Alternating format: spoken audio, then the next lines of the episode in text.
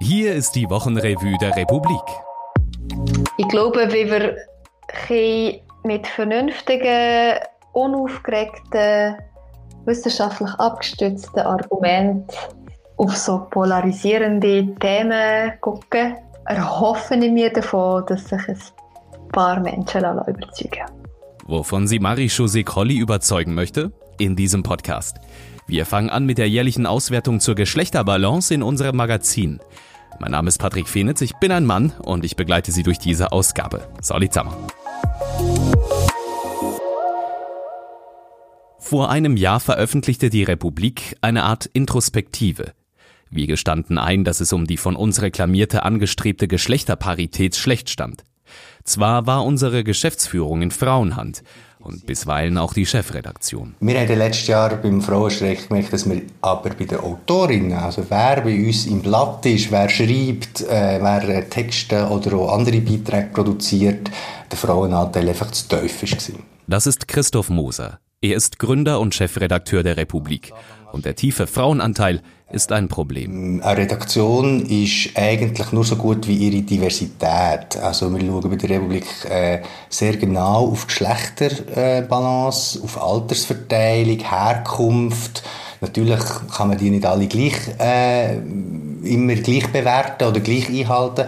Und äh, unter all denen, die ich aufgezählt habe, ist sicher Geschlechterbalance die wichtigste zum mal erreichen, weil das ein grosser Missstand ist im Journalismus, in den Medien. Diesen Missstand alleine mit gutem Willen aufzulösen, reiche nicht.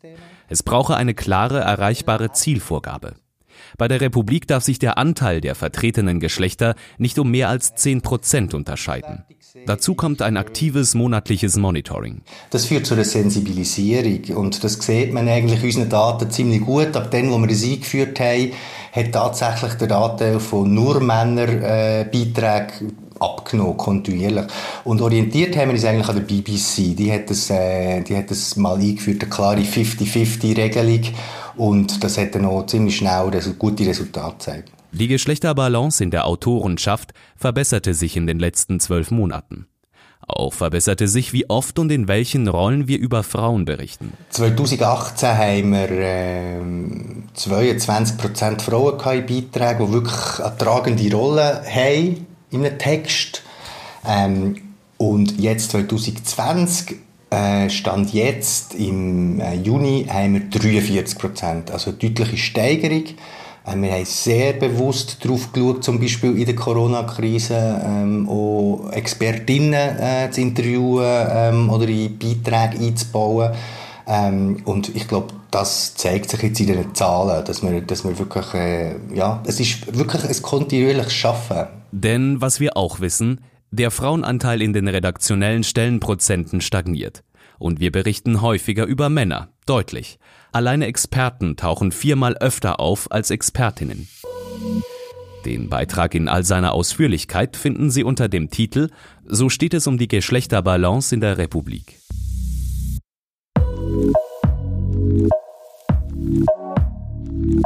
Marie-José Colli und Daniel Bauer schreiben ein Plädoyer. Ein Plädoyer für gendergerechte Sprache. Marie-José Colli beschreibt es als Meinungsstück, aber sie hätten das sehr stark, glaube ich, mit ähm, Fakten und Daten unterfüttert, mit wissenschaftlichen Experimenten, die unser Plädoyer für gendergerechte Sprache unterstützen. Und hier ein kleiner Schlenker. Was ist denn eigentlich das Problem? Genau, das Problem ist, dass wir wissen aus umfangreichem Forschungsmaterial, dass wir Menschen seltener an Frauen denken, wenn wir generisch maskuline Formen hören. Das heisst, wenn wir von Wissenschaftlern, von Lesern, von Freunden reden, dann ähm, denken wir vor allem an Männer. Und die Wissenschaftlerinnen und Leserinnen mögen zwar mitgemeint sein, aber sie werden nicht wirklich mit wahrgenommen oder wenn dann nur vermindert mit wahrgenommen. Und das hat durchaus auch reale Konsequenzen in der realen Welt. Das sind so die Argumente aufgrund von denen, wo wir finden, gendergerechte Sprache ist im Prinzip ein Muss. Nun sagen wir, es gibt auch eine Horde von Gegenargumenten. Die geläufigsten, auch von Autorinnen aus namhaften Medienhäusern immer wieder kolportiert, sind Umständlich, das lässt sich doch so nicht schreiben. Und das Lesen erst schrecklich. Alle Eleganz geht flöten, altbewährte Grammatik und Rechtschreibregeln im Genderfluss versenkt. Und überhaupt alles überflüssig, denn Frauen sind mit gemeint. Das mag alles sein, aber es ist wie die falsche Perspektive. Es ist wie nicht der Punkt, weil wenn eine Frau mit gemeint ist, heißt man lange nicht, dass sie mit wahrgenommen wird, und zwar von allen Geschlechtern. Nun haben wir Sie zwar schon beeinflusst, aber nehmen Sie sich heute ein paar Minuten Zeit, setzen Sie sich hin und lesen Sie das Argumentarium durch. Diese Darstellungsform zelebrieren wir auch, wir beziehen sie aktiv mit ein. Eingangs fragen wir Sie nach Ihrer Position, wie zwingend oder unnötig Sie gendergerechte Sprache finden. Genauso am Ende des Beitrags. So erfahren wir, ob die Autoren Sie vielleicht sogar überzeugen konnten. Das Plädoyer finden Sie unter dem Titel Wenn Männer über Männer reden, reden Männer Männern nach. Und hier, was Sie auch noch interessieren könnte. Die falsche Katastrophe.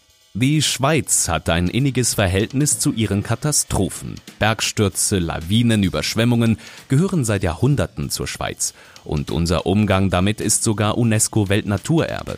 Katastrophen bilden die innere Front, an der das Land als Schicksalsgemeinschaft und Willensnation zusammensteht.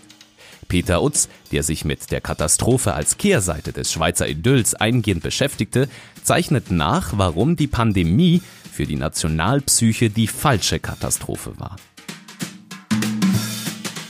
Wenn die Musik verstummt. Die Corona-Krise trifft die Schweizer Musikszene hart. Rund 30.000 Menschen sind in der Schweiz in der Musikwirtschaft beschäftigt. Viele davon sind inzwischen existenziell am Ende. Das Leben bestreiten sie mit knapp sieben Franken Erwerbsausfallentschädigung pro Tag. Das geht nicht lange gut. Timo Posselt hat sich bei Künstlern wie Endo Anaconda von Stiller Haas und Festivalveranstalterinnen umgehört und findet heraus, was sich verändern muss. Betriebstemperatur. Nur noch kurz die Welt retten. Für Andy Abgutschbohn ist die Krise die Gelegenheit zum Durchbruch. Sein Startup stellt Software für virtuellen Schulunterricht her. Nach Station in England und im Silicon Valley will der Redselige aus seiner Oberwalliser Heimat heraus das jahrhundertealte staatliche Bildungswesen digitalisieren. In Konkurrenz zu Giganten wie Google und Microsoft. Ronja Beck will von Andy Abgutschbohn wissen, was es braucht, um dieses plötzliche Momentum zu nutzen. Der, der du niemals sein wirst, das Umweltproblem. Mehr oder minder regelmäßig sollte die ADHS-Kolumne von Konstantin Seibt erscheinen. So war es im Februar angekündigt und in der Folge erschien die Kolumne dermaßen regelmäßig, dass es schon beinahe langweilig wurde. Doch nach der sechsten Folge nichts. Zwei Monate und einen landesweiten Lockdown später nun die neue Folge. Sie ist dafür etwas länger geworden und dreht sich um die Frage, wie es sich so elegant wie möglich auf einem fremden Planeten überleben lässt. Das war sie, die Wochenrevue der Republik. War mir ein Vergnügen. Bis nächste Woche.